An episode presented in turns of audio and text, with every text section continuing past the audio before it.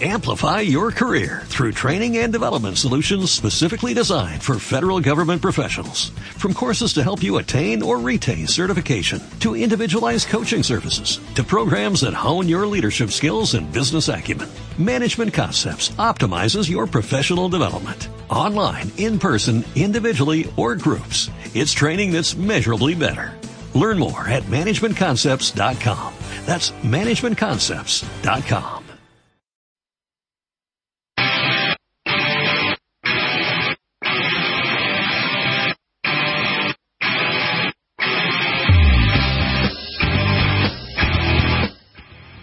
Disfruta del fútbol internacional en www.imasfutbol.com.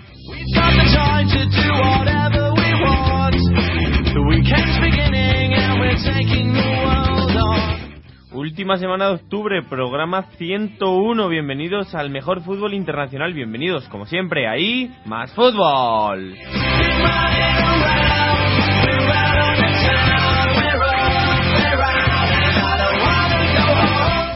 Como siempre, ya nos conocéis en las redes sociales, podéis dejarnos vuestros mensajes con dudas o preguntas en Facebook, buscando fútbol con el símbolo más, y en Twitter dejándonos una mención a arroba más con ese más en letras.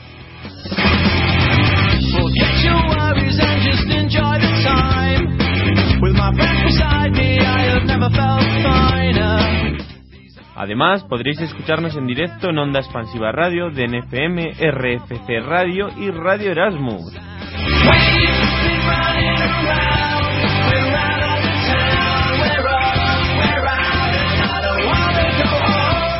Hoy con el equipo formado por Francisco Garrobo, Leandro Sánchez de Medina, María Cachán, Miguel Ángel Gaspar, Alberto López, con David Peña la técnica, dirigido por Mario Gago y presentado por Juan José Martínez.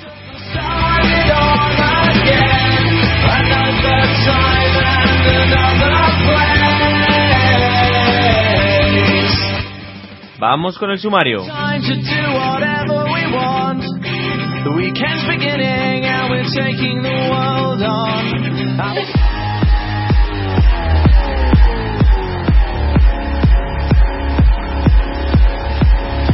I got this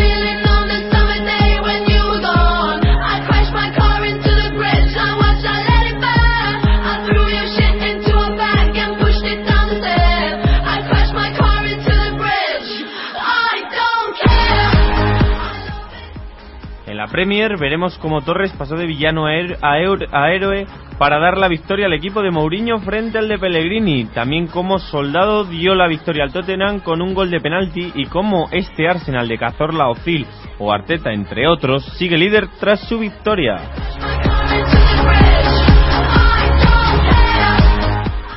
En Italia vencieron todos los de arriba. La Roma sigue haciendo historia al vencer en casa del Udinese por 0-1, además con un jugador menos. La Juve superó sin problemas a Génova por 2-0 y Napoli batió al Torino por ese mismo resultado y además ganaron al el Inter, Fiorentina y Lazio.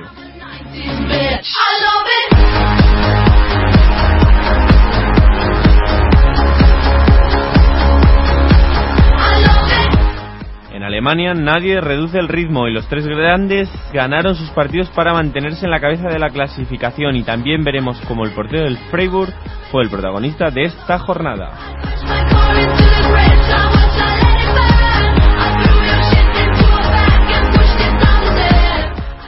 Estadio Europa analizaremos la Liga Portuguesa donde el Oporto le endosó un 3-1 al Sporting de Lisboa en el partido de la jornada y veremos también cómo en Francia el Mónaco y el PSG comandan la clasificación con 25 puntos.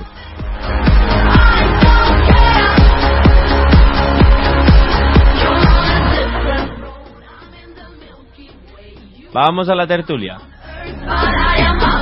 Space. You're so damn hard to please. We gotta kill this switch. You're from the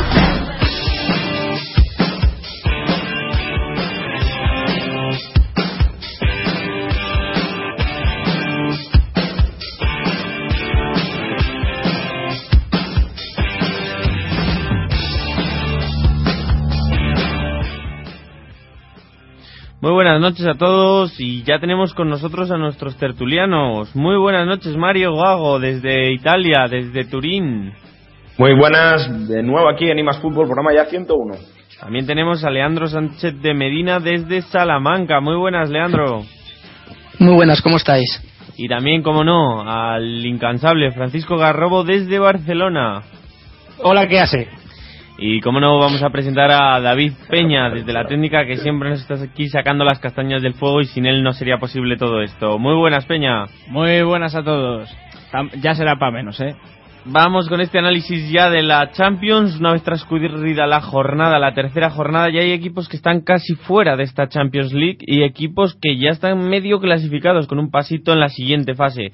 Y es como pasa en el grupo A. Está el Manchester United con 7 puntos, el Bayer Leverkusen con 6, Shakhtar Donetsk con 4 y Real Sociedad con 0 puntitos sin llegar a puntuar. Y es que esta jornada tuvimos un Manchester United 1, Real Sociedad 0. Y también tuvimos un Bayer Leverkusen 4, Shakhtar Donetsk 0. Mm, Leandro, ¿crees que esta Real Sociedad puede remontar esos cuatro puntitos y llegar a la fase de la siguiente ronda de la UEFA? Parece a priori muy complicado, dada sobre todo la, derrota en Old Trafford, porque sí que sí que tiene posibilidades, evidentemente, de, de poder sumar los tres puntos ante el Bayern en casa.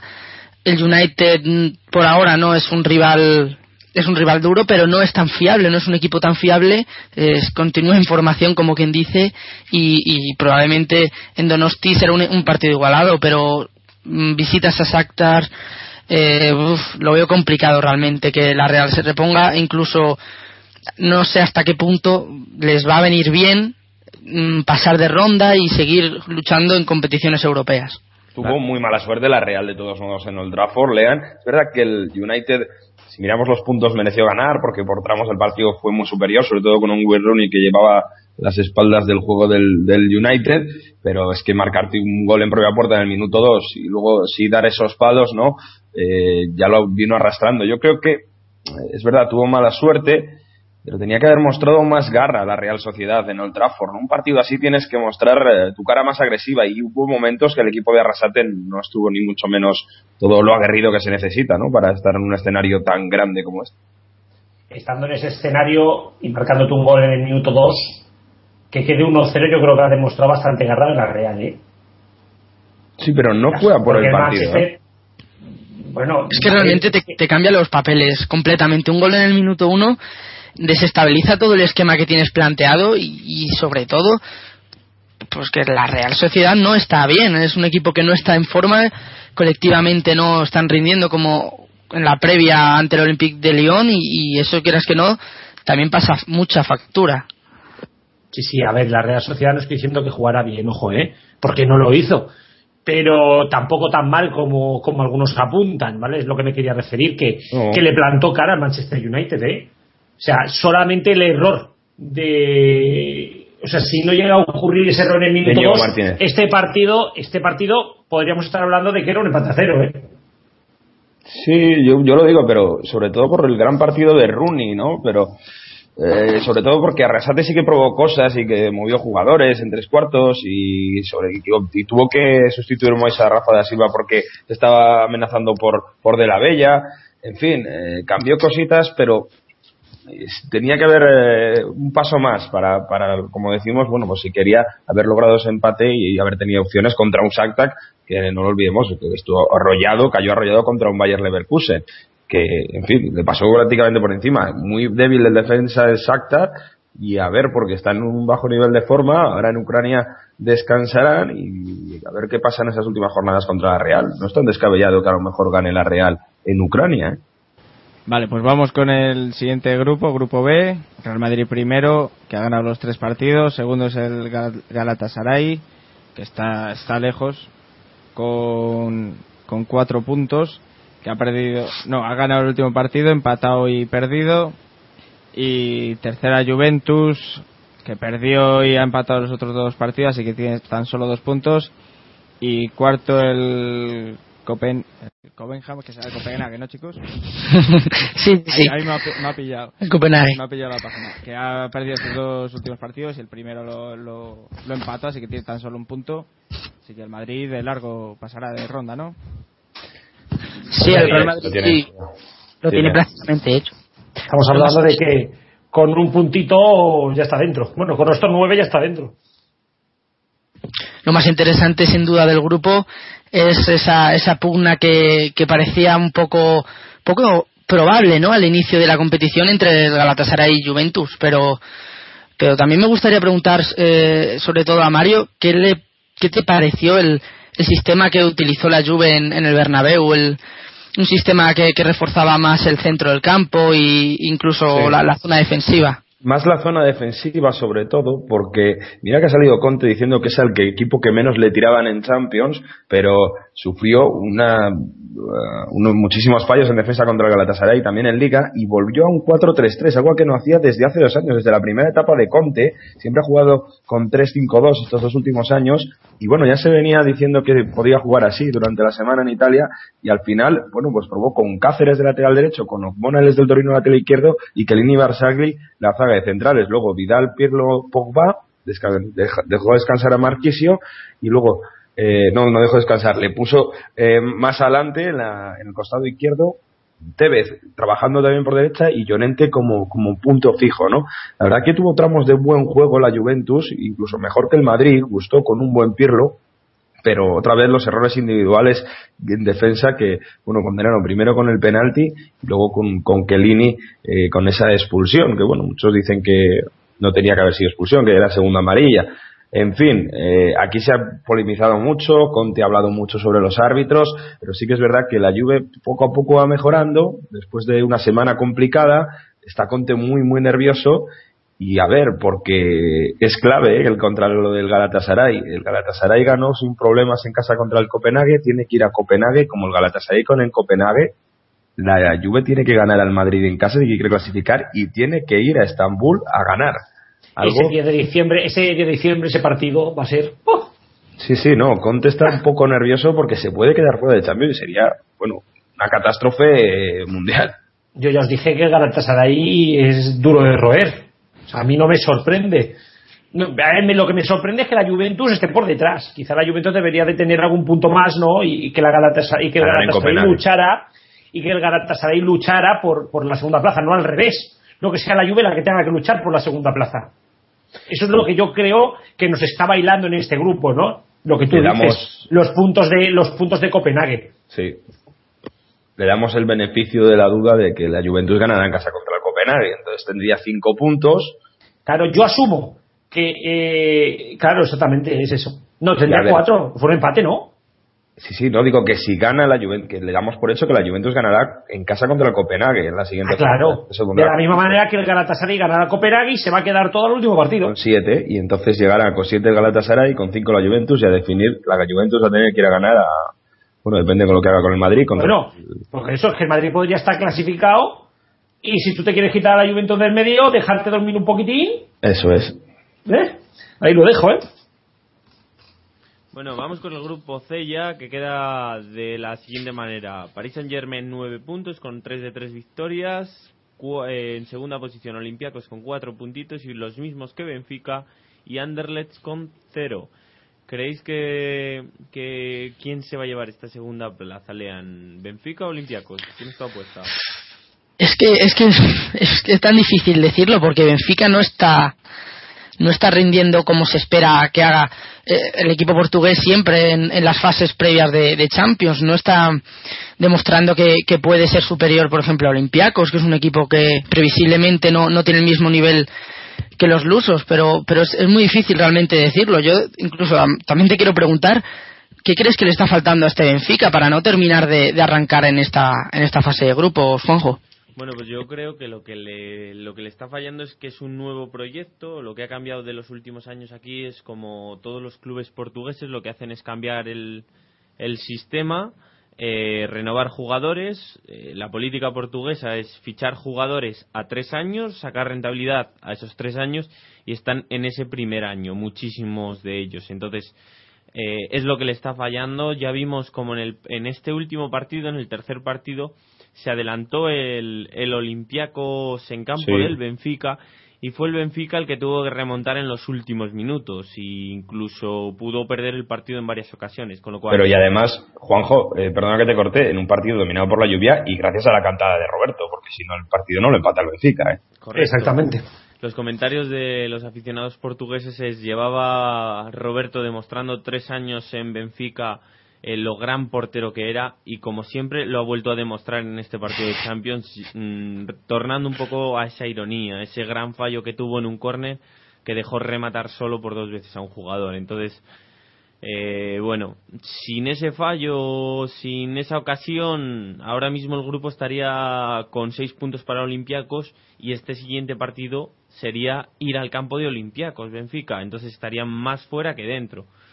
Pero ahora mismo salvó los muebles y está todo abierto para esta segunda vuelta que puede ser totalmente distinto porque recordemos que Benfica tiene que recibir porque ya fue a, a, a, Paris Saint Germain eh, ya estuvo, mientras que el Paris Saint Germain visitó Olympiacos, con lo cual es la diferencia que pueden tener, que puede ser a favor de los, de los portugueses. Con lo cual veremos a ver cómo queda este grupo. Exacto, es que, es que la, la- la ventaja que tiene ahora mismo el Benfica es que el último partido lo juega contra un PSG que podría estar clasificado, pero ojo, porque la semana anterior el Olympiacos va a casa del PSG que también podría estar clasificado. Sí, y Por lo tanto, que quizás esa ventaja podría quedar anulada. Y el Benfica va a casa del Anderlecht en la quinta jornada con el Anderlecht ya casi eliminado porque está eh, con cero No, el puntos. Anderlecht, el y- Anderlecht o, sí. o gana el PSG en este o está fuera. Ah, por eso, por eso digo que con- va, va a recibir ya con un equipo eliminado en la quinta y clasificado en la, en la última jornada. Esa es la, la- lo que tiene a favor el, el Benfica. Claro, no, pero, pero es que ahora mismo, o sea, si- es lo que te digo, si miramos los partidos, todo se juega en este Olympiacos Benfica. El que gane está clasificado. Esto ya es que es que por, por matemática pura, ¿no? Al fin y al cabo el fútbol luego no es no, no es matemática, es imposible, ¿no? Pero si tú miras los demás partidos es de asumir que el PSG va a salir bastante dormido contra Olympiacos o que puede llegar a salir, que le puede ganar, vamos a Olympiacos y lo mismo va a pasar en la última jornada. El con el, el Anderlecht lo único que pueden buscar son puntos para sacar dinero, así que todo puede ir en torno a este Olympiacos Benfica de este 5 de noviembre, pero vamos. Para, para cerrar, que no hemos dicho nada, cinco goles del PSG ante el Anderlecht, cuatro de Ibra, una auténtica barbaridad, uno de Cavani. La verdad que el PSG en este grupo se ha ido clasificado y, y se, va, vamos, se va a clasificar, mejor dicho, pero andando. ¿eh? Y ese era estaba en el bombo B, con lo cual no era el mejor prim- el, el, el favorito en este grupo a priori. Vamos al grupo D. Bayern de Múnich tiene nueve puntitos. Por detrás le sigue el Manchester City de Pellegrini con seis. CSK de Moscú está con tres y Vitoria Pilsen queda último con cero puntos. Recordamos que los Qué partidos bien de- están. de esta jornada fueron CSK 1, Manchester City 2 y Bayern de Múnich 5, Vitoria de Pilsen 0. Yo creo que en este grupo hay poca discusión, ¿verdad, chicos? Sí, y además el Bayern arrolló el otro día en casa el eh, partido contra, contra el Victoria Pilsen 5-0 y bueno, eh, es que daba la sensación de que el Bayern estaba jugando un amistoso, en serio, ¿eh? Una facilidad defensiva, un Ribery desatado, un que apareciendo por todos lados, Alaba yéndose por, por velocidad, cuando aparecía Götze al final también desequilibrando.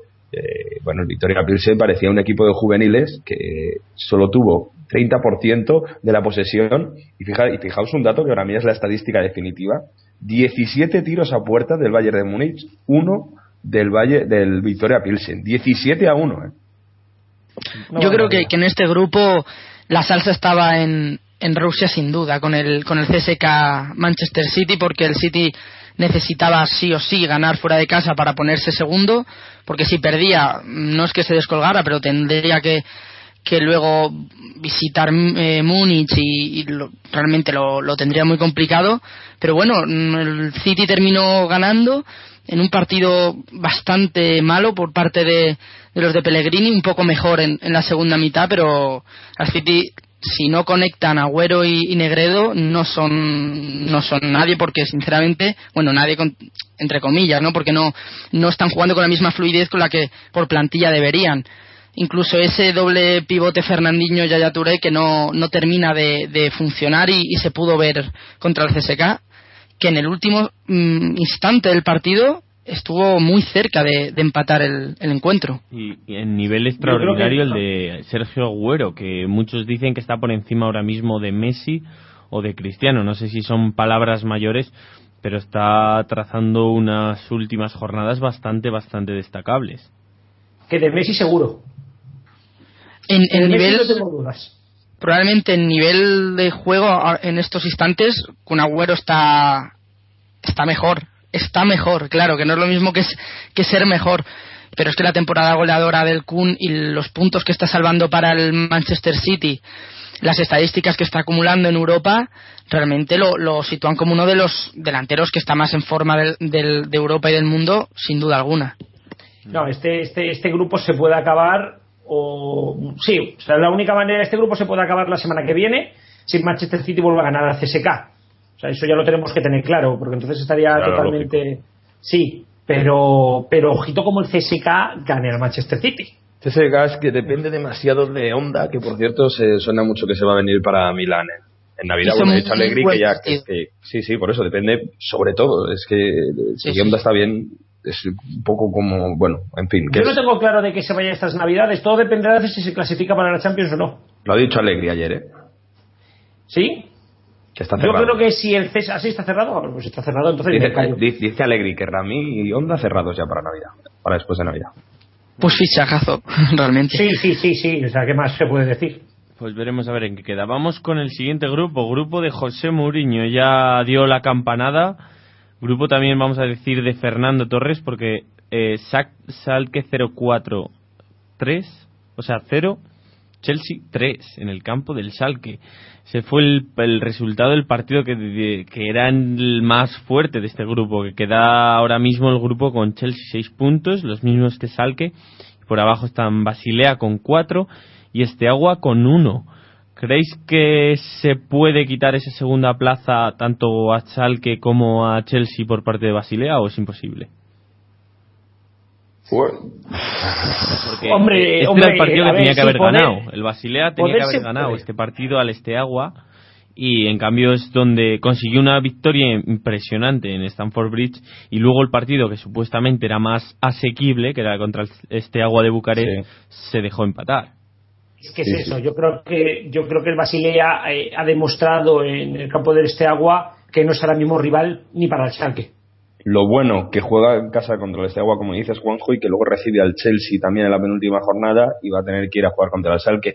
Eh, después de lo visto, lo de la jornada de, de, este Salque, es un poco, bueno, eh, dominó el equipo alemán, porque sí que tuvo el balón y tuvo ocasiones, y sobre todo con jugadores como Draxler o Meyer, que ya, bueno, lo, lo hemos hablado muchas veces de ellos, pero aún así es que eh, a los cinco minutos del partido ya empezó a ganar, empezó ganando ya el Chelsea, ¿no? Entonces fue, bueno, un partido un poco extraño entre los alemanes y, y- lo- el Chelsea que, bueno, optimizó sus ocasiones porque el Salque poquito a poco parece que va mejorando, ¿no? Porque está realmente mal en liga y yo creo que el Salque está tocado y si el Basilea puede llegar a dar un, un poco más, sí que le podría coger al equipo alemán, pero claro, eh, tiene que ganar al este agua y conseguir algo contra, contra el Chelsea en casa y ir a, a Alemania a jugarse, a jugarse todo. Mira, vamos a pasar al grupo F y os voy a proponer un pequeño juego, ¿de acuerdo? ¡Ay! Eh, grupo de la muerte, Arsenal 6 puntos, Borussia Dortmund 6 puntos, Nápoles 6 puntos y Olympique de Marsella 0. Quiero que, claro que el Arsenal es el equipo de Leandro, se le puede adjudicar a él, me tienes que dar 3, 4 ventajas. ¿Por qué crees que este Arsenal se va a clasificar para la siguiente ronda? Eh, Nápoles te le dejo a ti, Mario, por ser estar en Italia y, y el Garrobo te dejo lo que yo pienso que es más fácil, Borussia Dortmund. Empieza, Lean. ¿Por qué este Arsenal va a pasar a la siguiente fase en el grupo Un- de la muerte? Una, una, vale, una de las ventajas se ciñe más en lo estadístico. El Arsenal no pierde fuera de, de casa en competición euro- europea desde hace muchos partidos. De hecho, en Alemania se le da bastante bien jugar a domicilio y aún tiene que, visitar Signa Idu- eh, Iduna Park. También tiene que ir a Italia, que son los dos rivales ¿no? con los que se va a, a jugar ¿no? el pase. Y esa es la ventaja principal. Otra más, el equipo está por fin eh, carburando con jugadores de muchísimo nivel. Ya le hemos ido hablando toda la temporada. Ozil, aunque lleve un par de jornadas más desdibujado, eh, el equipo confía en, sí mismo. Tiene una rotación mucho más potente que otros años. eh, la plantilla es más polivalente también que otras temporadas y, esas son la- las principales ventajas. Eh, a decir, tampoco hace falta decir 10 10.000 ventajas. Yo creo que esas dos ventajas son las más sólidas. También esperar un poco cómo puede evolucionar el, el Nápoles en Liga y el Borussia Dortmund, que también tienen a tiro e intentar luchar por, por sus respectivas ligas y eso le puede, les puede fa- eh, pasar factura, ¿no? Mira, el Nápoles ganó el otro día 1-2 contra el Olympique de Marsella en uno de los partidos más complicados, porque el Olympique de Marsella, fuera de- eh, perdón, el eh, Nápoles fuera de casa baja bastante y el Olympique de Marsella quería demostrar que por lo menos luchar por Europa League. Y ganó 1-2 sabiendo jugar eh, muy bien por momentos cogiendo la posesión de la pelota, por momentos contragolpear, jugando por bandas con muchísimo peligro con Armero y, y Mertens por la izquierda y Mayo y Callejón por la derecha y está cogiendo ya in- bueno pues algunas cosas de equipo grande como el otro día ganar en liga sin hacer absolutamente nada con dos penaltis injustos que bueno pues eso es cosas de equipo grande y sobre todo la estadística que dices tú de que el Arsenal no gana fuera de casa pero eh, si yo me tengo que jugar la clasificación en tres partidos y dos de ellos los juego en casa ante uno el Olympique de Marsella que ya le he demostrado que le he fuera y otro contra el Arsenal en la última jornada que es donde se me puedo jugar el turrón sobre todo si tienen que enfrentarse primero Borussia Dortmund y Arsenal entonces eh, uno de los dos a ver qué pasa porque yo el Borussia de Dortmund en casa creo que, que puede sacar, que puede ganar al, al, al Arsenal. Si empatan, lo lógico es que el Nápoles se ponga líder con nueve puntos después de la cuarta jornada y que tenga que ir ellos a designar y una par. Bueno, puede pasar muchas cosas, pero yo creo que el Nápoles, jugándose las castañas en casa, en San Paolo, lo que puede ser eso, que es un campo que se una auténtica caldera contra, contra el Arsenal, eh, es favorito. Francisco. No sé yo qué decirte, ¿eh? Francisco, cuéntanos por qué este Dortmund. Que Garrobo no, no le gusta el Dortmund. ahí.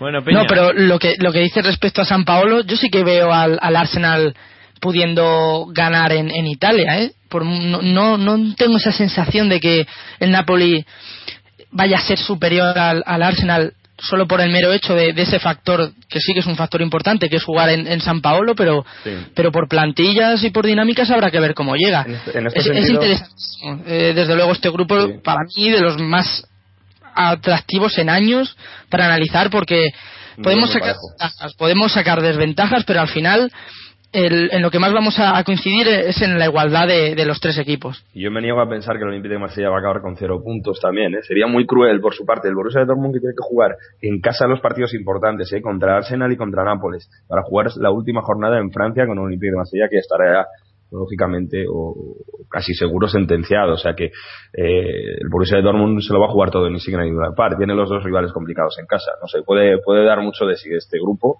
Auténtico grupo de la muerte, Juanjo.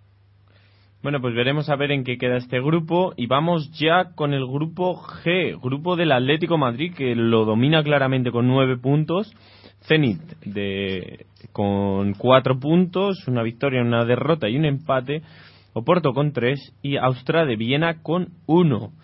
Y ahora es- te lo voy a poner al revés, Mario. Quiero que me digas una razón por qué este Zenit de Arsabin crees que le va a arrebatar esa segunda posición a, a este Oporto de este líder portugués que a priori para muchos puede ser el favorito, incluso a priori era el favorito de este grupo. Bueno, pues la primera es que el equipo de Kersakov ya ha vencido en Dodragao, algo que es, eh, bueno, no es nada fácil y tú lo sabes bien, ¿eh? que el Oporto hasta esta temporada en Champions era un fortín y, y lo hecho es en Liga, pero ya ha perdido en casa contra el Atlético de Madrid y contra Zenit.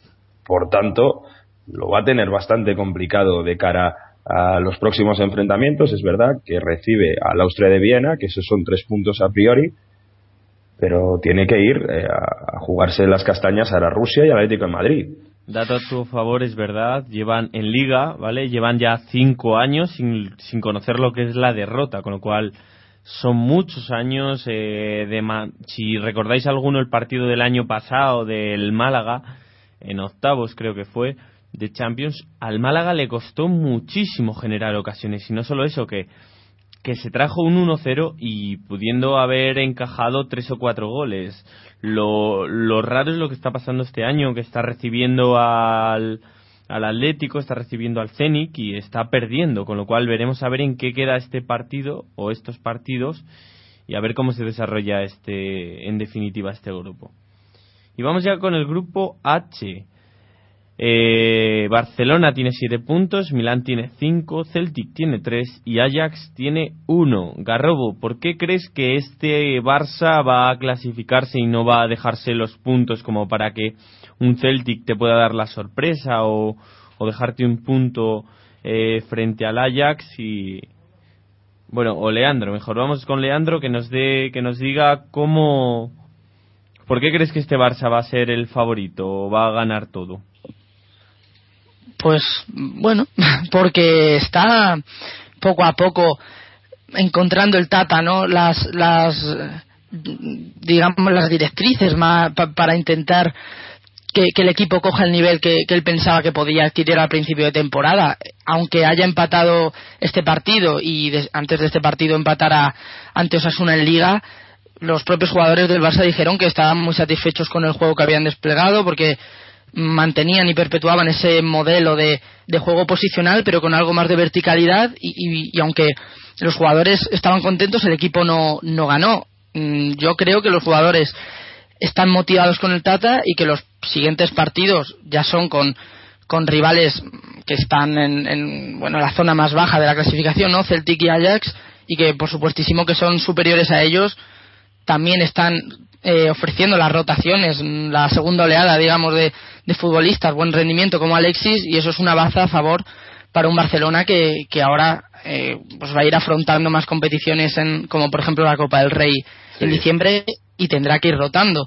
Ese es uno de los factores más importantes de este Barça para confiar en que pueda sumar todos los puntos que le restan con, con Celtic y Ajax, que tienen mucha rotación, que tiene un Pedro que no termina de jugar, un Alexis que cuando sale rinde muy bien, un Cés Fábregas muy polivalente, es decir, esas son las bazas con las que, con las que el Tata Martino juega, ¿no? Hay que tener en cuenta que el contexto del empate del otro día del, del Milan y Barça, yo todavía no me lo acabo de creer, porque, bueno, marca Robinho a los nueve minutos y, y luego el Milan sí que hace gran partido de forma defensiva, algo que no me acabo de creer, como digo, porque esta misma semana en, en- Liga ha habido una cantada del portero, ha habido una situación lamentable de Costan donde el extremo le gana por velocidad cuando está defendiendo la pelota cosas que bueno que están haciendo que discutir a Allegri ¿eh? porque no olvidemos que bueno con está a un montón de puntos del líder luego lo hablaremos y que se está hablando de Inzaghi ya para sustituir a Massimiliano Allegri aunque aún así Milan y Barcelona van a pasar como primero y segundo de grupo y yo creo que es interesante a ver quién va a pasar entre Celtic y Ajax ¿no? porque ganó el Celtic 2 a 1 al Ajax y ahora tienen la, la siguiente jornada la vuelta y es verdad que, que puede ser muy muy bonito no esa lucha por la tercera plaza contra un Celtic que bueno en Escocia camina por sus anchas y un Ajax que está bueno poco a poco regenerándose después de bueno bajas como siempre decimos en este mercado de fichajes y que está poco a poco subiendo en la en la liga holandesa. Yo creo que el Barcelona eh, ganará al Milan en casa. No es lo mismo porque si el empate hay que tener consciente de que se, se hipermotiva la escuadra de, de Massimiliano Allegri y, no mucho más que decir.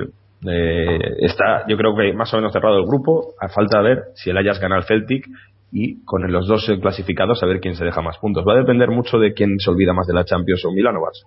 No, pero a ver, también tienes que tener en cuenta de que, de que no se puede considerar que el Milan ganara- eh, empatara con el Barça, sino que el Barça, el Barça, entre comillas, se dejó empatar. O sea, ahora mismo nivel del Barça se vio en el clásico ayer, está un pasito por delante, o dos, o tres, del Milan, ¿no? Entonces, casi más cuento un tropezón lo de este, lo de esta jornada, no que otra cosa. Mm, Yo creo que el Barça no va a tener ningún tipo de problemas para pasar sobradamente y pasar como primero. Ya te lo digo. Más problemas puede llegar a tener el Milan, porque como pierda en Can Barça y le dé al Celtic por ganar al Ajax en casa, ojito, que Pero aún así, pero aún así el Milan juega contra el Ajax en casa y tiene que jugar también eh, Sí, sí, pero el Celtic, va a casa de. Bar- el Celtic va a casa de Barcelona con el Barça ya clasificado. Sí, bueno, eh, ¿vale? sí, puede haber algo. Eso te digo que todo va a depender mucho de lo que haga el Celtic en casa del Ajax. Si el Celtic gana en casa del Ajax y el Barça hace lo que tiene que hacer, que es ganar al Milan en su casa, este grupo se abre muchísimo. A mí no me parece tan cerrado, ¿eh? Bueno, vamos ya con la siguiente sección. Vamos con Wanderers, el fútbol del pueblo. Era, Me acuerdo cuando el Burgos jugaba en primera, la piña que le dio Jesús y la canela y el descenso del Oviedo directamente a tercera. Jugadores, equipo, camiseta y aficiones, árbitros como Rubino que revientan los cojones. Tiempo para las noticias que afectan a los aficionados. Y comenzamos en la censura en la Romaneda. Cuando el movimiento Avispa eh, es colectivo que lucha para que en el Real Zaragoza se vayan haciendo las cosas bien, que intenta eh, mirar por el socio, cuando este movimiento intentaba meter eh, dos pancartas mensaje en el partido Zaragoza Ponferradina, dos pancartas que decían una Zaragoza sí, Agapito no, y otra que es- en la que se podía leer basta de infamia.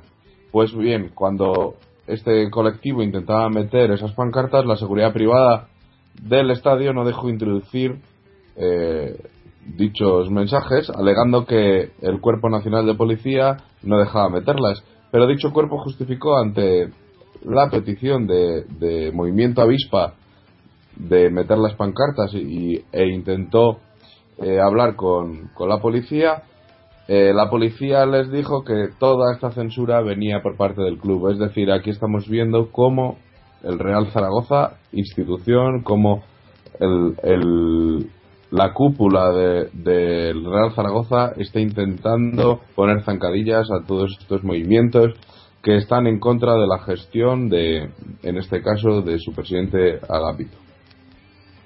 A UPA y las peñas del Racing ven un varapalo durísimo la negativa a un administrador judicial. La Asociación Unificada de Peña de Pequeños Accionistas, accionistas AUPA y las peñas racinguistas han tachado de varapalo durísimo y significativo la inadmisión de la petición de la Liga de Fútbol Profesional y de Corelia de un administrador judicial para el Racing de Santander. A su juicio, el auto remitido por el juzgado de lo mercantil número uno deja bien a las claras que ni en la forma ni en el fondo ha sido bien planteado y estaba condenando al fracaso a- al Racing, en este caso al Racing de Santander. AUPA y las Peñas han opinado que se ha perdido un tiempo precioso y una gran oportunidad y han mantenido que el auto consigue justo lo contrario a lo buscado y deja en evidencia y rayando el ridículo a Corelia y a la Liga. De hecho, han anunciado en un comunicado que no descartan movilizar a un número de acreedores significativo para que, por un lado, comiencen a plantearse si realmente es Corelia su representante adecuado en la comisión de seguimiento del convenio del concurso de acreedores del Racing de Santander, para que, si no es así, le aparten por su manifiesta incapacidad ante lo que se ha sucedido en estos días. Uno de los principales patrocinadores del Barcelona envuelto en casos de corrupción. La sociedad anónima ABAM es uno de los patrocinadores que está detrás del Fútbol Club Barcelona. El principal accionista del grupo cervecero, con casi un 30% de las acciones, es la, fam- la familia Carceler. Dos de sus miembros están en el consejo de administración de, de la misma, de la empresa, uno en calidad de presidente y otro en calidad de vocal. Pues bien, recientemente el juez de la Audiencia Nacional, Pablo Ruz, ha considerado que existen motivos para juzgar al padre del actual presidente de la cervecera DAM, Demetrio Carceler de Col, y tres de sus colaboradores, entre ellos uno de sus hijos y actual presidente, Demetrio Carceler Arce, por defraudar presuntamente 72, 72 millones de euros a Hacienda y cometer un delito de blanqueo de capital. Congreso, racismo, discriminación y diversidad en el fútbol. El viernes 25 de octubre se celebra en Madrid dicho congreso organizado por Fare Network en la Sala Internacional de INEF de la ciudad madrileña. La conferencia se dividirá en grandes temáticas. Debate sobre la situación actual en Europa, presentación de las medidas actuales para la prevención y la erradicación de comportamientos discriminatorios en el fútbol y recomendaciones generales para organizaciones e individuos comprometidos con el deporte para impedir y erradicar la discriminación en el fútbol. Nuevo luto en el fútbol argentino.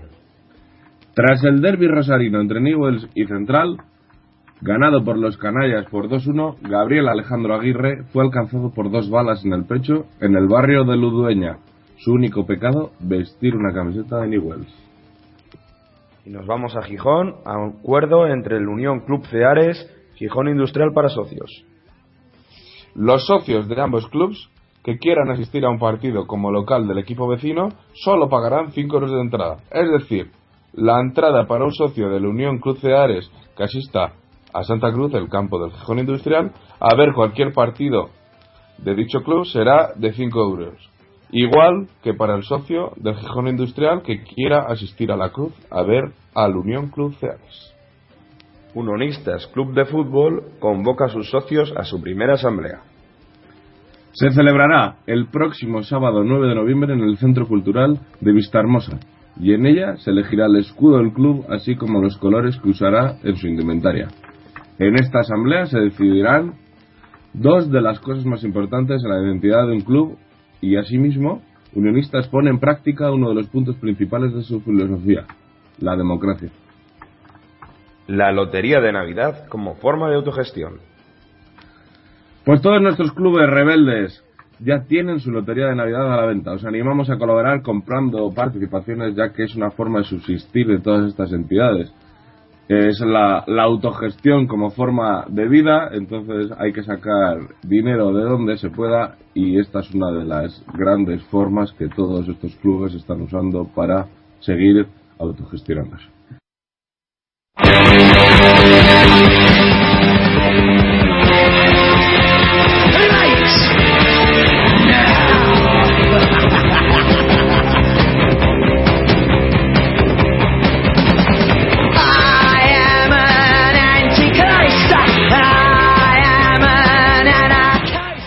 Tiempo ya de Premier League, tiempo ya de ir a las islas para ver y analizar todos estos partidos de esta última jornada liguera.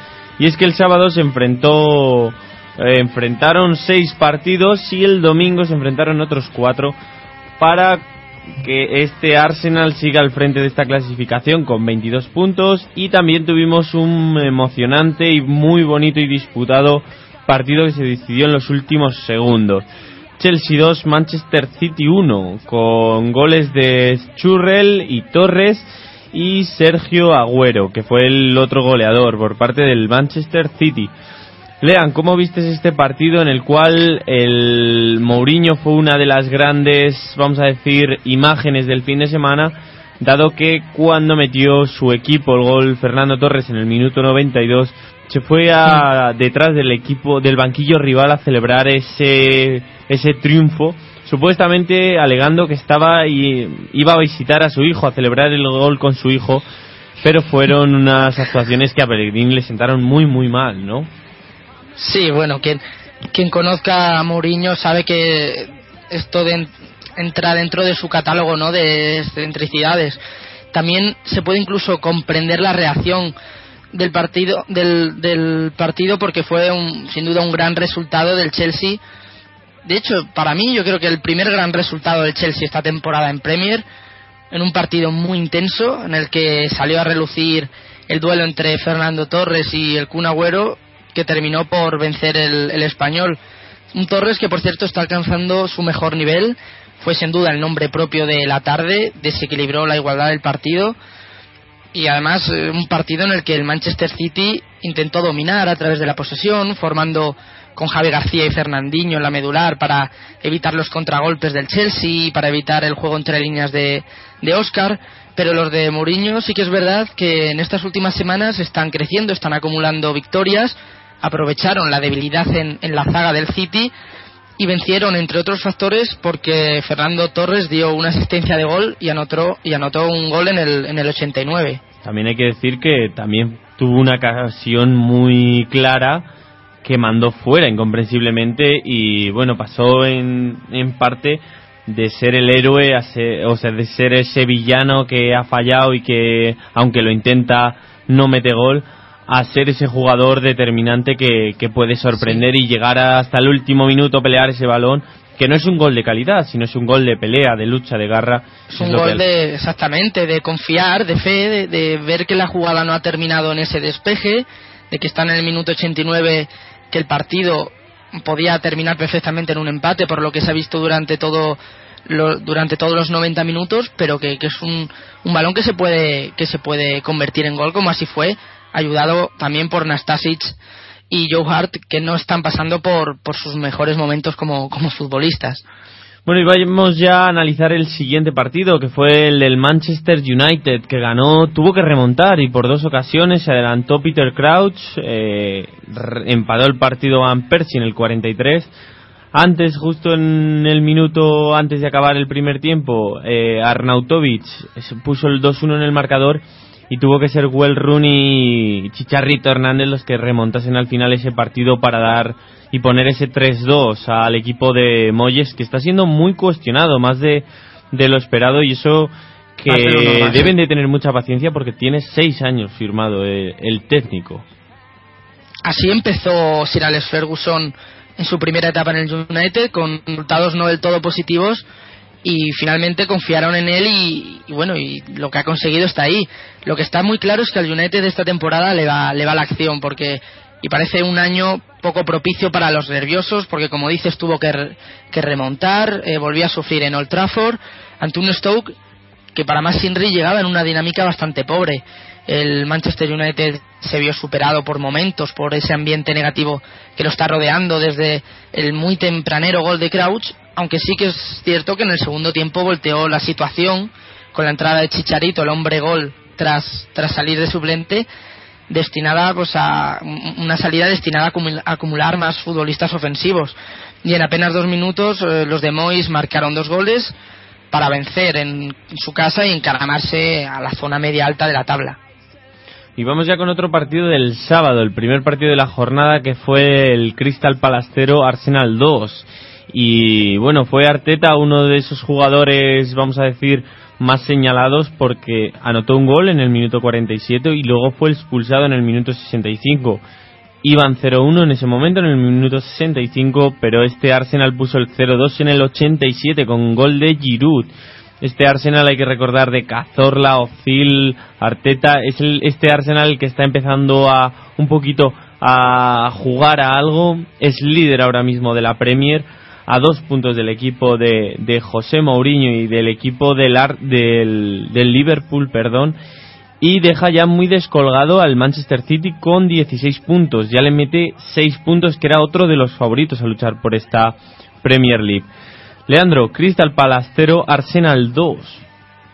En términos de videojuegos, se puede decir que es otra pantalla pasada con éxito por el Arsenal antes de su partido contra el Liverpool la próxima semana, frente a un rival que, aún en lo más profundo de la clasificación y tras la salida esta, esta semana de su entrenador Ian Holloway, creó ocasiones de peligro para haber incluso empatado tras la expulsión de Arteta en el segundo tiempo.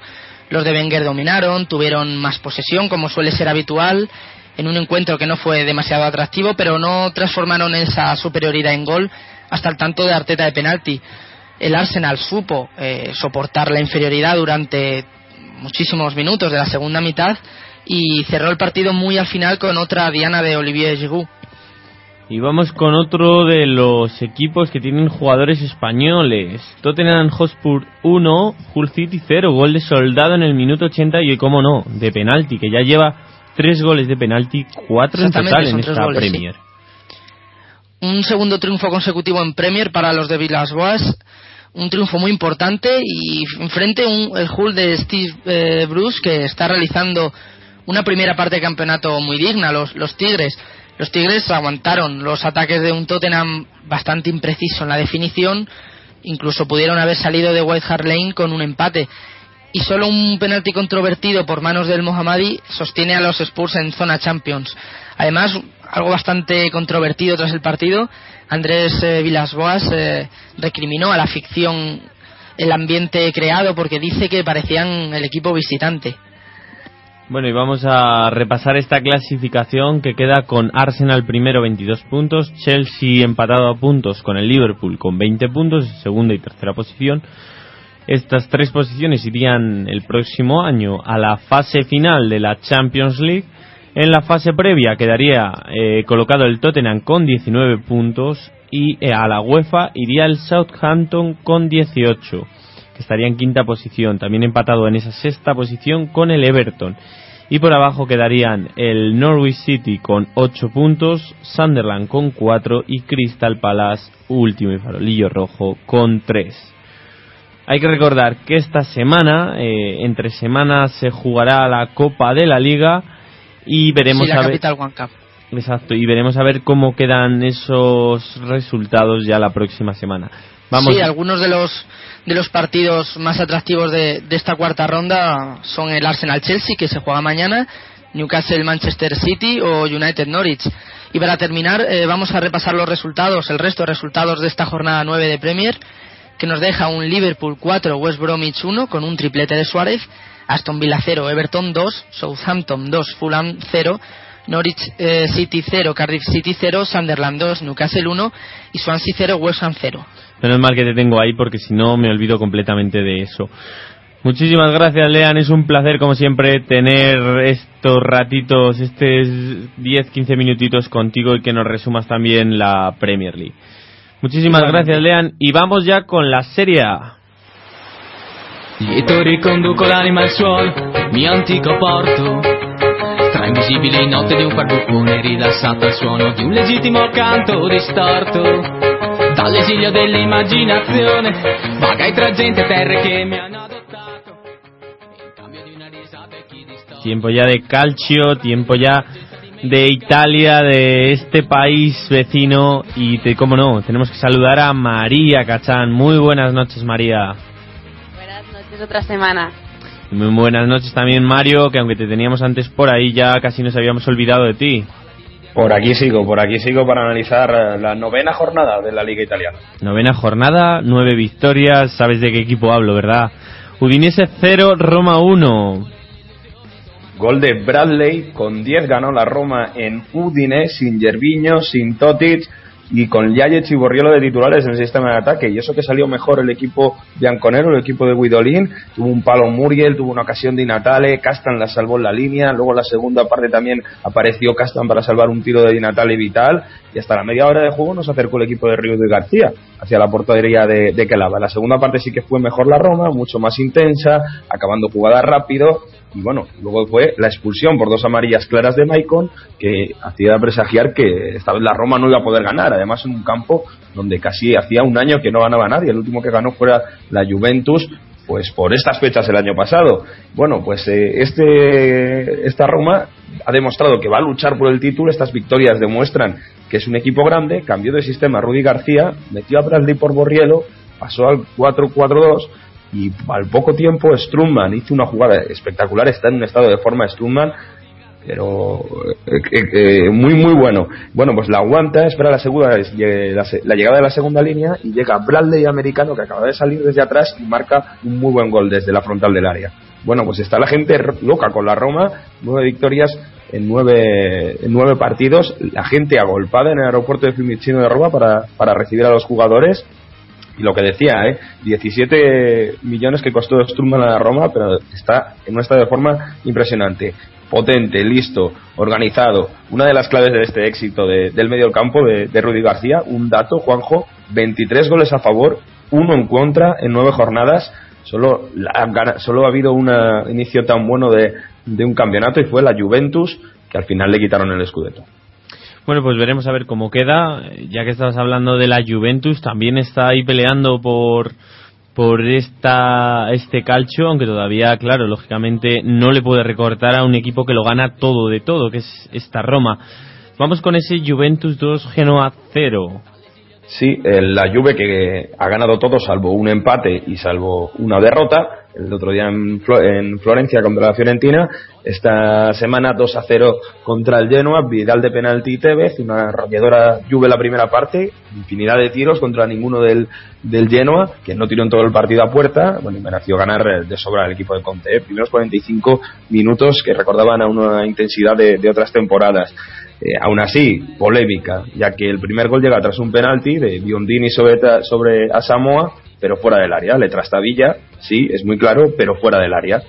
Entonces, más polémica con sobre arbitraje con la Juventus. Bueno, Vidal no falló y poco después un gran gol de Tevez, un buen pase de Llorente, que se revuelve muy bien dentro del área, regatea unos defensas y marca, marca un muy buen gol. La segunda parte siguió dominando la Juventus, aunque prácticamente sobró, con un Genoa desaparecido, el equipo de Gerardino, que por cierto fue cambiado en el descanso, eh, apenas apareció en el campo, y el que mejor del equipo fue el, el guardameta Batia Perín, que por cierto le gusta mucho a nuestro compañero mi- eh, es nuestro compañero Víctor Gómez.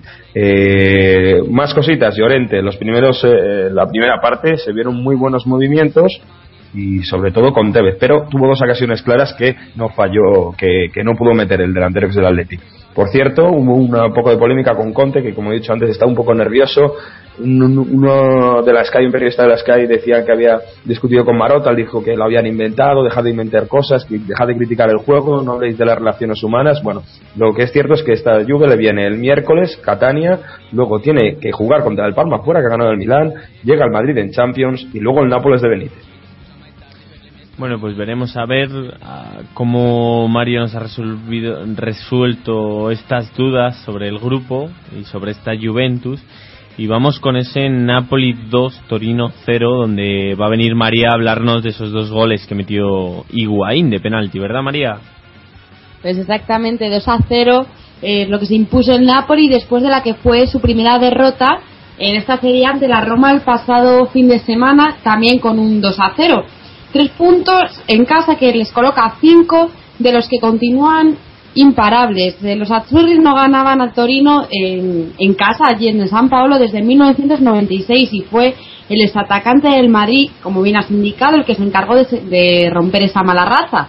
Dos goles productos de dos penaltis que el Pipita celebró lo grande en el estadio, con lo que ya suman cinco en su nueva escuadra. Ya en la segunda parte, algo más lenta, los de Benítez pudieron añadir algún gol más al marcador. Eh, por ejemplo, con Insigne, que se comió prácticamente un gol delante de una portería vacía. Y el Toro, eh, bueno, el Torino, no obstante, también jugó muy bien, bastante bien. Se presentaban en el campo contrario con, con pocos toques y a la que, bueno, Reina tuvo que hacer frente en alguno, en alguno de esos tiros.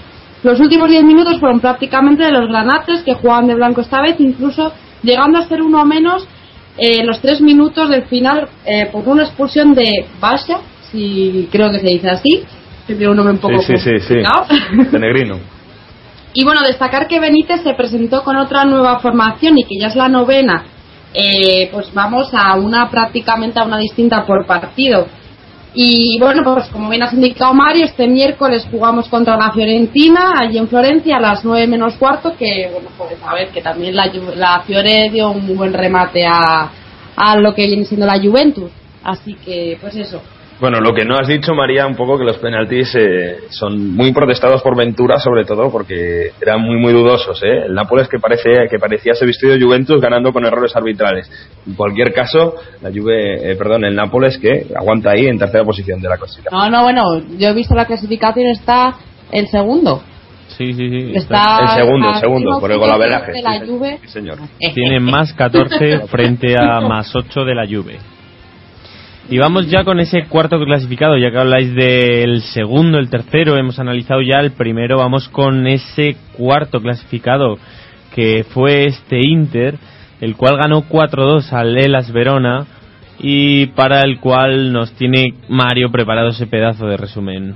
Sí, muy cortito, muy cortito. Llegaban dos equipos que estaban en, puestos de Europa League, uno en Las Verona, que es la revelación de esta temporada, y bueno, al final venció el Inter de Mazzarri por 4 a 2. Muy bien Palacio, que eh, estuvo muy presente en los goles. Primero marcó eh, Moras en propia puerta, 2-0 de Palacio, recortó distancias Martiño 2 a 1, luego llegó 3-1 Cambiaso, de Cambiaso, 4-1 Rolando y recortó, eh, descontó al final para Las Verona Rómulo. Como decía, tres goles anotados de jugada de estrategia en tres corners dan la victoria para el equipo de Mazzarri, la pizarra muy importante, sobre todo en la me- primera media hora con una formación habitual, con ese 3-5-2, pero sobre todo con cositas que ha cambiado. Mazzarri contra equipos que se cierran atrás, como este caso fue el Las Verona. Kovacic, en este caso, partía ligeramente por delante de Guarín y Cambiaso y Ricky Álvarez, pero además el, el- cuando llegaba el balón a Cambiaso había mucha movilidad y Ricky Álvarez ha pegado mucho a la izquierda con un Palacio también muy participativo viniendo abajo, lo que hizo superioridad en el medio campo y que se llevase el partido el conjunto Nervachurri y les pasara el Las Verona en la clasificación. Por cierto, Las Verona que llevaba cuatro partidos sin perder. Ya con, con es- después de analizar estos cuatro partidos vamos a seguir porque quedan más partidos todavía dado que no les hemos analizado todos y es que Chievo 1 Fiorentina 2 Sí, muy rápido hablar de la remontada de nuevo de la Fiore. Muy buena semana para el equipo de Montela. Empezamos marcando Bosjan César, un error de nuevo de la defensa de la Fiore. Lo, peor que tiene esta Fiorentina, ¿no? Muchos errores atrás. Luego llegó la remontada con un muy buen gol de cuadrado, ese 1-1 y el 1-2 también aprovechándose de un rechazo. La verdad que la Fiore, como digo, muy activa en la parte de adelante, esperando todavía a Mario Gómez, que vendrán, volverá en noviembre, pero sacando partidos, remontando con un cuadrado en un, estado, en un estado de forma excepcional. Por cierto, Joaquín, poco a poco también, ganándose la titularidad, fue titular el otro día y siendo más importante en este, en este equipo viola. Lo que no os tenéis que perder es a Joaquín hablando italiano, ¿eh? Un vídeo que habla por ahí por internet que es imperdible. mitad andaluz mitad italiano ¿verdad? Sí, sí, sí. Pues veremos esa nueva juventud de Joaquín por allí y veremos a ver cómo, cómo queda de momento esta, esta clasificación. Antes vamos a decir los siguientes resultados de la jornada que fueron Lazio 2, Cagliari 0, goles de Klosek y Candreva de penalti. Sandoria 1, Atalanta 0, gol de, gol de Mustafi. Livorn, eh, Bolonia 1, Livorno 0, gol de José Ángel Crespo. Catania 0, Sausolo 0. Y hay que decir también en ese partido que debutó en el banquillo de Canio. Y Parma Catania, sí, 3, Milan 2. Gago. Sí, para cerrar ya rápidamente, se puso 2-0 el Parma con goles de Parolo y Casano, empató, llegó a empatar el Milan con Matri y Matías Silvestre para un gol de falta a la postre en el, descuento ya de Parolo. Los, los Feneri se encuentran ya a 11 puntos de la tercera, de la tercera posición, en nueve jornadas han ganado tres partidos, le han metido 16 goles y a 16 puntos del líder. Alegri, como os decía antes, ha confirmado que en enero llegan Rami y Honda. Pues vamos ya con la clasificación, Mario. Primero la Roma con 27 puntos, segundo el Napoli, sí, María, 22 puntos, los mismos que tiene la Juve en tercera posición, puestos de Europa League para el Inter que tiene 18, los mismos tiene la Fiore también, que está quinta con 18. Aparece el Milan décimo con 11 puntos, descenso. El Kievo último con 4 puntos, Sassuolo ante pen- penúltimo, perdón, con 6 puntos, ante penúltimo mismos puntos también para el Boloña, es decir, 6 puntos. Y antes de acabar con esta, con esta sección hay que recordar que habrá jornada entre semana y se disputará un interesante Fiorentina-Napoli el miércoles a las 8.45, 9 menos cuarto, y también a esa misma hora se disputará un Milan-Lazio. Así que atentos a esos dos partidazos que son los partidos de la jornada. Así que vamos ya con Estadio Europa. Y hasta el lunes. Adiós María.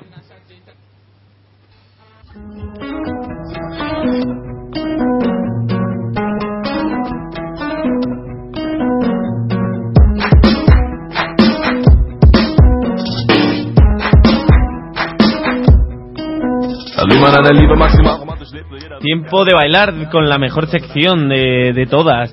Tiempo de disfrutar, tiempo de, de- de- de pasárselo bien. Y como no, como siempre, en Alemania, en la Bundesliga.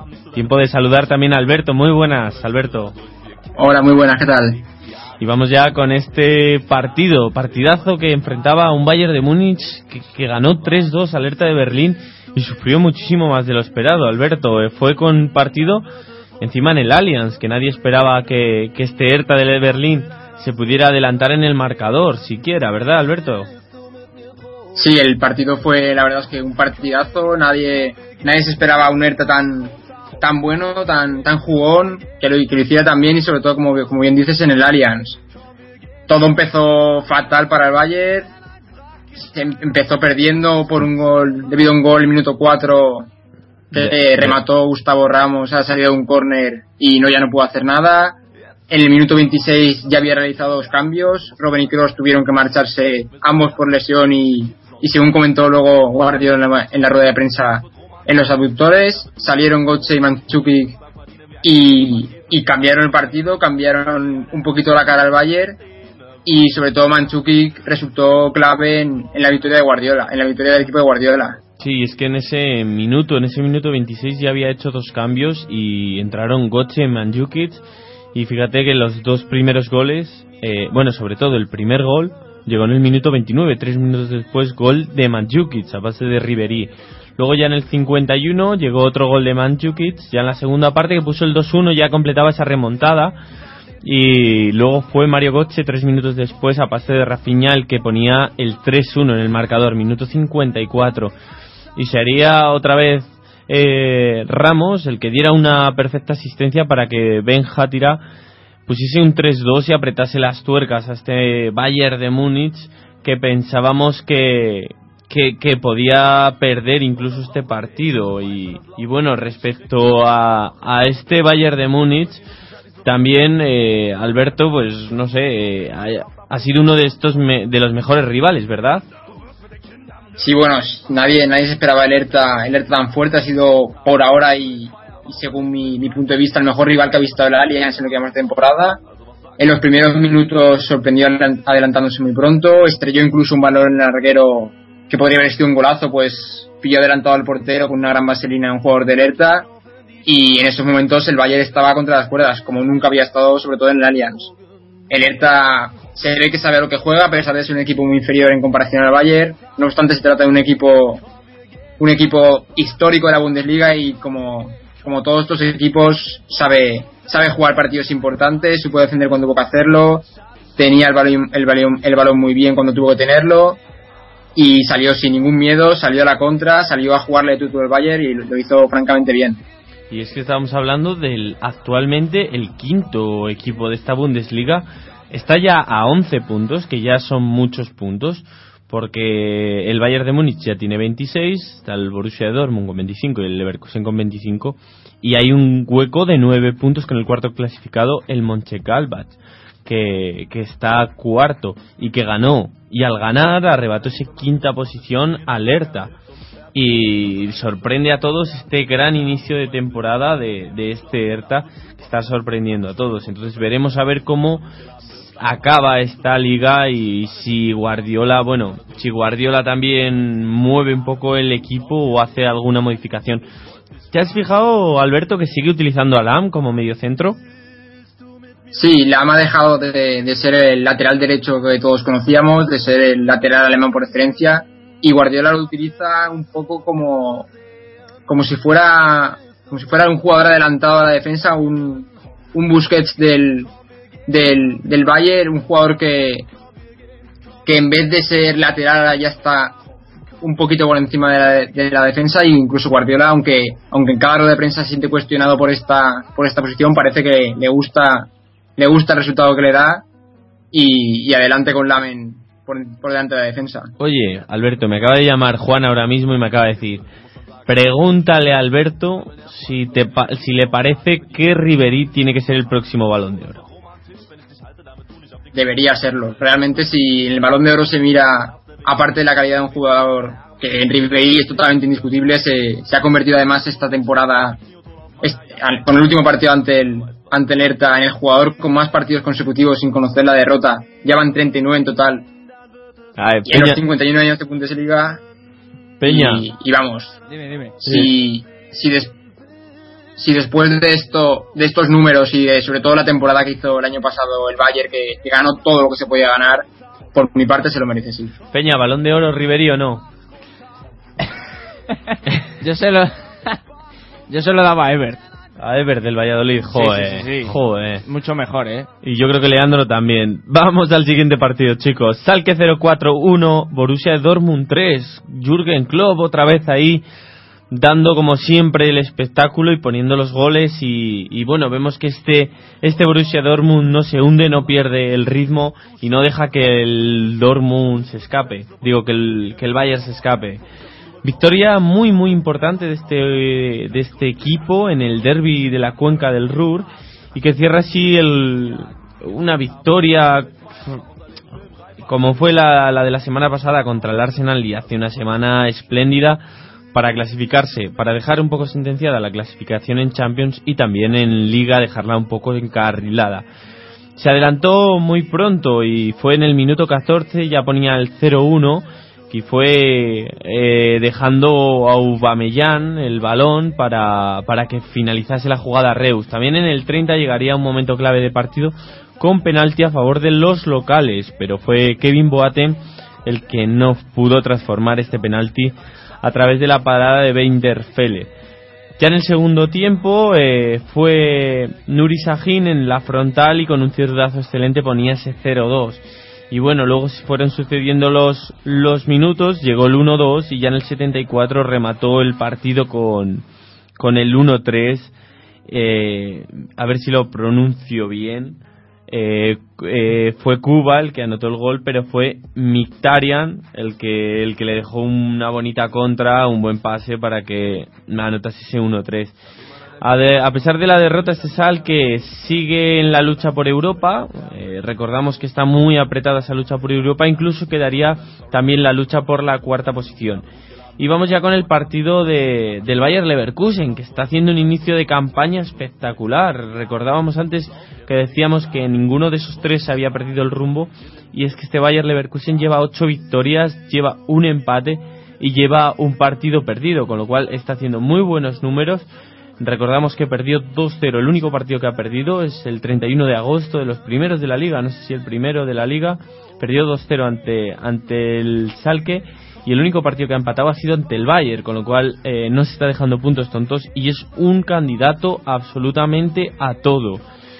Eh, el partido fue empezó eh, siendo es una victoria hay que si lo analizamos es una victoria justa en la cual eh, se empezó adelantando Han para, por parte del Augsburgo, pero remontó el partido por parte de Rolfes y Kahn. En el minuto 83 ya llegó la remontada. Con lo cual, eh, Alberto, ¿tienes algo sobre este partido? Aparte de que es una victoria clara y, y lo merecían. ¿Se puede pedir algo más a este Bayer Leverkusen tras, eh, creo que son 10 jornadas ya de liga? Y esa jornada sí. No, no, desde luego que, que el Bayer Leverkusen está haciendo una temporada que, que tampoco nadie podría esperarse como está siendo el ritmo de, de los dos grandes de la Bundesliga, del Bayern y del Dortmund. Y vamos, ahora está empatado a puntos, si no recuerdo mal, con el Dortmund y, y a un punto dos de, del Bayern. O sea, está haciendo una temporada prácticamente perfecta. Vamos a ver si, si ahora consigue aguantar este ritmo y, y consigue luchar al final por el título. Vale, pues veremos, a ver, estaremos atentos a eso. El resto de resultados de esta jornada fueron, bueno, partidazo, Borussia Mönchengladbach 4, Eintracht de Frankfurt 1. Vale, gran partido, también hay que destacar a Lucien Labré, que sigue que sigue en cuartos este equipo y, realizando una gran temporada como la de hace dos años. Me refería que gran partido, gran temporada, gran inicio de Lucien Fabré, quien no lo conozca es el entrenador, no me interpreten mal. Y golazo de Arango, es el que inició la, la goleada y, y bueno, el que no lo haya visto lo puede ver, es un auténtico golazo. Wolfsburgo 3, Werder Bremen 0. El Wolfsburgo ya está en puestos europeos y otra vez volviendo a pelear en lo más alto de la clasificación. Stuttgart 1, Nuremberg 1, Hannover 96 1, Hoffenheim 4, Freiburg 0, Hamburgo 3. Y son tres errores garrafales del portero que condenaron, bueno, al equipo lo condenaron totalmente. Son dos salidas, quien no lo haya visto, son dos pelotazos, salidas del portero que le bota un poco fuerte, las dos, y se las come en la salida.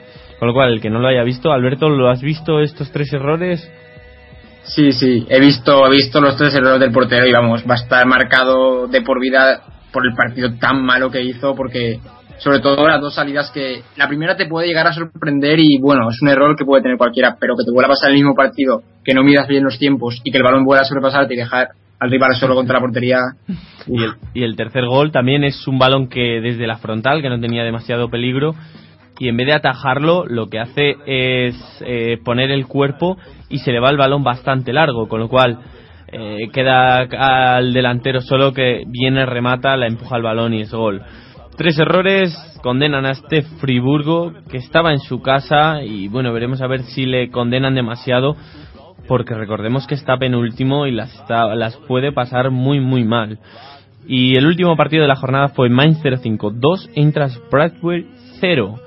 Y la clasificación queda con Bayern de Múnich 26 puntos, Borussia Dortmund 25, los mismos que Bayer Leverkusen con 25. Estos tres equipos irían a la fase final de la, de la Champions League y tenemos al Borussia Mönchengladbach a 10 puntos ya del líder con 16 puntos. Hertha de Berlín y Wolfsburgo con 15 en puestos UEFA y por abajo Nuremberg con 7, Freiburg con 5, Eintracht Frankfurt con 4. También hay que recordar que los cuatro equipos de Alemania parece que van a pasar la, la, la ronda de la Champions, van a estar entre los 16 equipos mejores de, de Europa. Eso quiere decir la calidad de esta liga, cómo es esta liga la mejor y por qué es la mejor. ¿Verdad, Alberto? Que esta es la mejor liga y es donde mejor nos lo Sí, pasamos. sí, sí, por supuesto, por supuesto.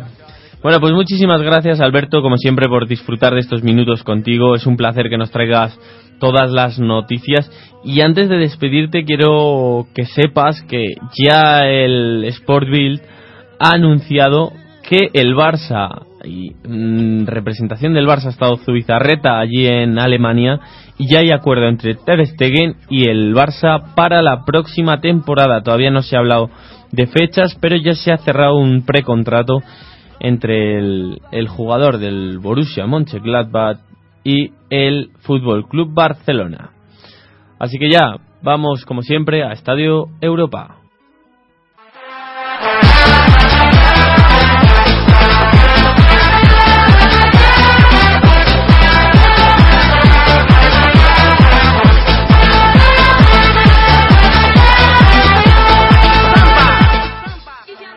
Arrancamos ya esta de Europa y como siempre nos vamos a Portugal.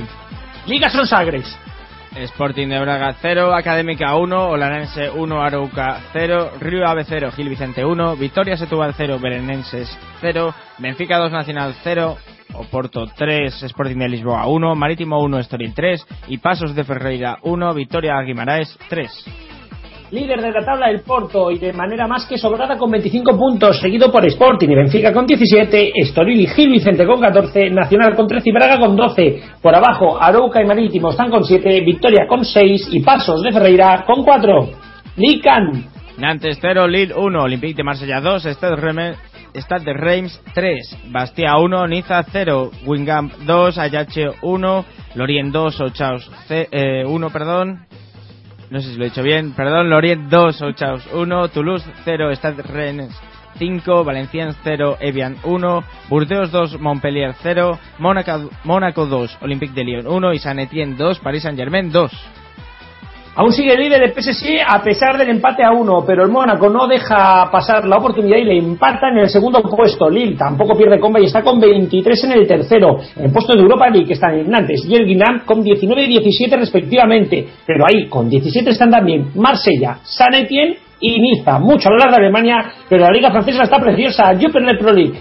Lagantois 1, Círculo de Brujas 1, Malines 4, Leuven 2, Lierse 0, Ostende 2, Mons 0, Courtois 1, Wasland Beveren 0, Sporting Lokere 2, Brujas 0, Genk 2, Anderlecht 1, Standard 1 y Zulte 1, Sporting Charleroi 1. Líder el estándar con 29 puntos a pesar del empate, pero lo que ha encarecido sacar petróleo esta jornada y ganando 0-2 al game lo empata y se pone a 3 del líder. Ambos tienen 26 puntos, le siguen Sulte con 25, Anderlecht y Contra con 22 y Lokeren con 20.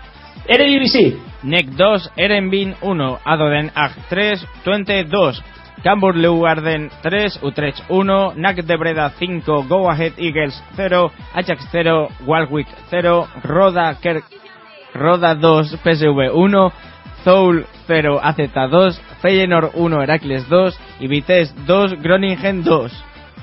La clasificación a cabeza del Twente, a pesar de la derrota, y ya van tres ligas seguidas con el líder perdiendo, ojo. Pero segundo, el Ajax dejó pasar la oportunidad ganando un solo punto y empatando con el Twente. El que sí aprovechó fue el AZ, que sumó tres puntos y también empató con ellos. Por detrás, justo atrás, con 18 están en este orden. PSV, Pexuoye, Vitesse y Groningen. Ojo, que entre el primero y el séptimo solo un punto de diferencia. Que sí, que la Bundesliga es la mejor. Rusia Premier League.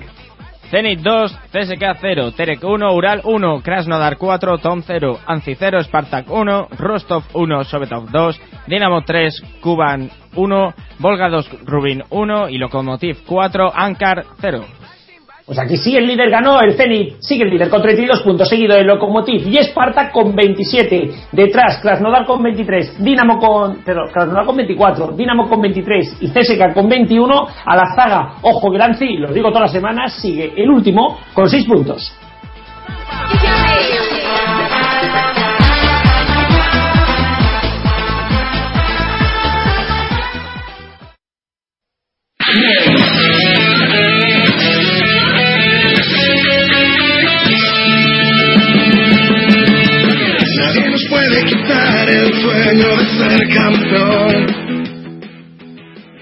Y bueno, vamos ya con América, vamos con Sudamérica, ojo que estamos ya, esta semana comienzan los cuartos de final de la Copa Sudamericana, la semana que viene os contamos cómo han ido, miramos ya el torneo Apertura Argentino, Con resultados de Vélez Sarsfield 2, Argentinos Juniors 0, All Boys 0, Tigre 0, Atlético de Rafaela 0, River Plate 0, Lanús 3, San Lorenzo 2, Belgrano 0, Rosario Central 1, Newell's Old Boys 1, Godoy Cruz 1, Boca Juniors 2, Colón 0 y Arsenal 1, Gimnasia y Esgrima La Plata 1. Falta por disputarse el Estudiantes Quilmes, que en este momento va 0 a 0 en el minuto 40, y el Olimpo Racing está a medianoche. La clasificación, sin contar estos dos partidos, está con Newell's a la cabeza con 27, Arsenal y Boca con 24, San Lorenzo con 23, Atlético Rafaela con 21 y Godoy Gimnasia La Plata con 20. Ojo, River sigue en la parte media-baja de la tabla con 16 puntos en el puesto 14. Brasileirao Botafogo 1, Atlético Mineiro 0, Cruzeiro 5, Criciúma 3, Corinthians 1, Santos 1, Bahía 1, Atlético Paranaense 1, Internacional 2, Sao Paulo 3, Ponte Preta 2, Vasco da Gama 1, Portuguesa 0, Flamengo 0, Náutico 0, Goiás 2, Fluminense 2, Vitoria 3 y Coritiba 4, Gremio 0. La clasificación sigue igual con Cruzeiro en plan paseo con 65 puntos y Botafogo segundo con 53. Ojo, que si gana tres partidos más ya será campeón. Gremio también tiene 53 y Atlético Paranense 52. Ya más atrás Goyas con 49 y Vitoria con 47 serán quienes les disputen los puestos de Libertadores.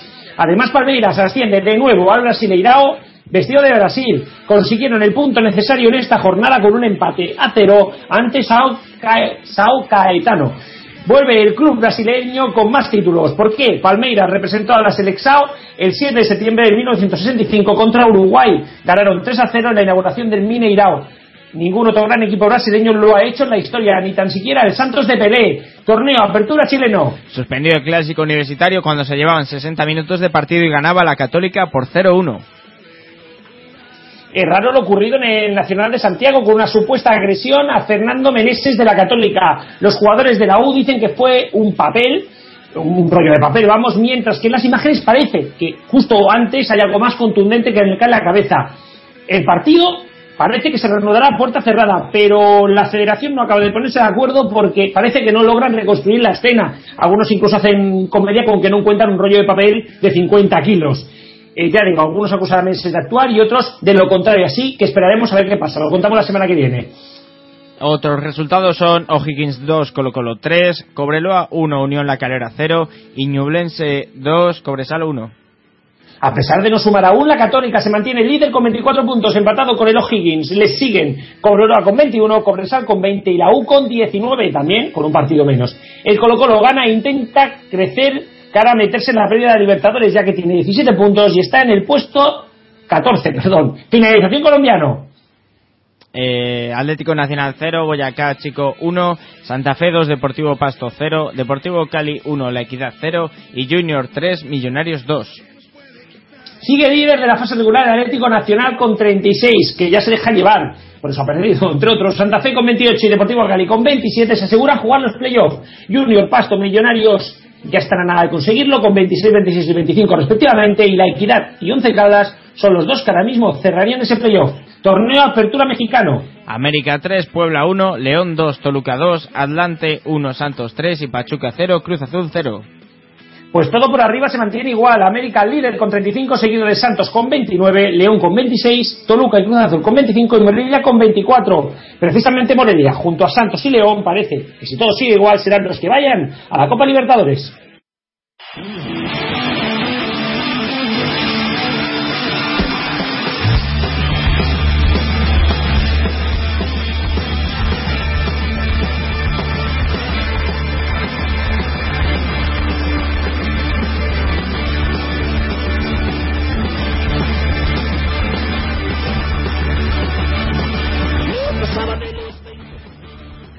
¿Cómo te has puesto hoy, eh? De melancólico. Ay. Melanco- Joder, melancólico esta canción. Sí, sí, sí. De, sali- de salir los fines de semana y de emborracharte que tienes ganas. Bueno, chicos. Calla, que el otro día me tomé dos cañas y ya iba ahí. Eso es lo, lo que no estás acostumbrado. Sabéis que nos podéis encontrar en Imas Fútbol, www.imasfutbol.com, también en Facebook, dejándonos una mención, un comentario, lo que queréis a Imas Fútbol con ese más en, en, let- en el, ese símbolo más. Me estaba liando ya con el arroba Imas Fútbol en Twitter con ese más en letras. Y es que ya tenemos por ahí a Mario, tenemos a Francisco, tenemos a Lean, tenemos a unos cuantos más. Ya es hora ya de despedirles, que ya han trabajado mucho, Sí, ya pero estamos antes, cansados. antes tengo la noticia que estabais esperando. Una ¿Cuál? Beckenbauer, ya sabéis que este genio del fútbol, este gran central, eh, ha dicho, me visitaron los extraterrestres, quieren jugar un partido de fútbol contra nosotros. Este señor la ha debido entrar, la sentar mal el otro día o durante este mes la, la Oktoberfest y básicamente ha dicho, damas y caballeros, soy Frank Beckenbauer, antiguo jugador y entrenador de fútbol. Tengo que comunicarles una noticia terrible. Los extraterrestres existen. Anoche me visitaron y dijeron que quieren jugar un partido de fútbol contra nosotros, los terrícolas. Pero hay un problema. Si perdemos, van a destruir nuestro planeta. Por lo tanto, ahora nuestra tarea consiste en montar un equipo. Solo el fútbol puede salvar el planeta.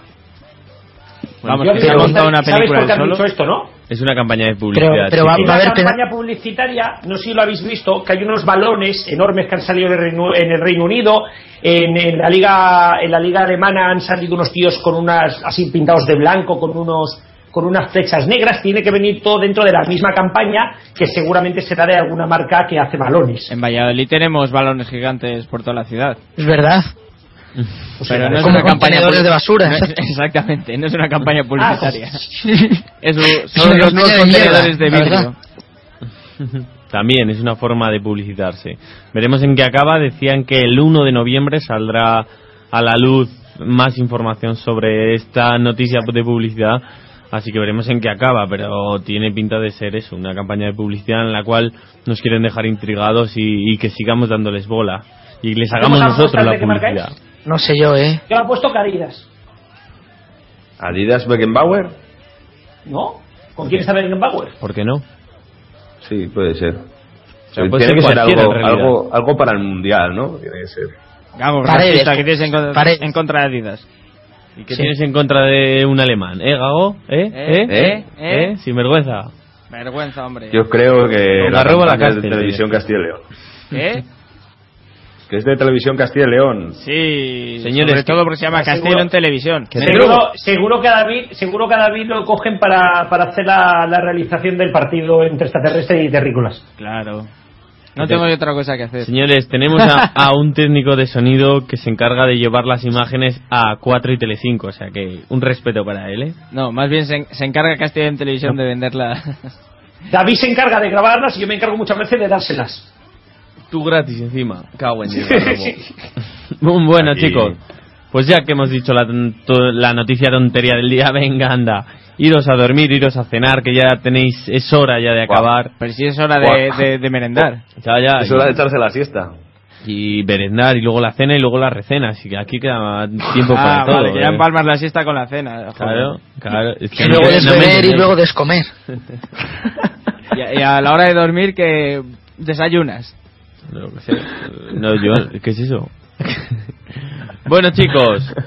Mario, un placer tenerte, un placer escucharte como siempre todos los días. Esperamos que te vaya muy bien en tu segundo Erasmus. Sabemos que... Estoy trabajando. Sí. ¿Tú qué? Sí, yo, y yo hace dos años estudiando. Sí. ¿Trabajo en Italia? ¿Trabajo gago? Bueno, Mario, venga. No, no, no manipules las Ah, noticias. vale, ya sabemos con quién está. Está con Berlusconi, allí en Mediaset. Sí. En Mediaset o en la, la Es isla que después, esta. de tanto, después de tanta acusación de violar a la tía, se ve que habrá elegido a la tía, ¿sabes? Bueno, En fin. Hasta la semana que viene. Eso Un abrazo es. a todos. Francisco, también igual, que te vayan muy bien en todas tus movilizaciones y que sigas que sigamos viendo en televisión, en campañas o en lo que sea defendiendo los derechos de, de los de No Barris, ¿de acuerdo, Garrobo? Bueno, ya visteis salvado de este domingo, eso, eso yo estuve en la ocupación de ese banco. Así que nada, un abracito a todos, un abrazo. Perfecto. Y Leandro, que tengas mucha suerte en tu nueva aventura, a ver si consigues un gran trabajo entre todos esos proyectos que te estás montando y veremos a ver en qué acabas. Nada, ya... Se, ha- se ha- se ha caído, se ha pegado una leche contra el No nos ha ordenador de querido hacer ni puñetero caso. Este ya se ha ido a la siesta. Bueno, Peña, lo mismo te digo. Que vaya todo bien. Nos vemos la semana que viene. Recordad que nos podéis encontrar en www.imasfutbol.com. Adiós. Chao. no dejaron que pagara ni una ronda. Controlaban tres fulanas, pero a mí me reservaba los encantos de Panchita, la cachota.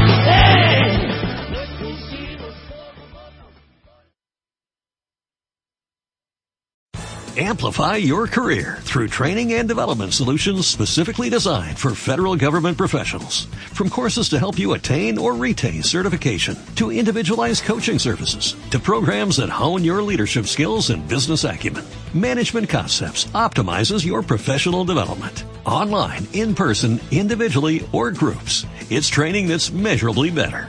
Learn more at managementconcepts.com. That's managementconcepts.com.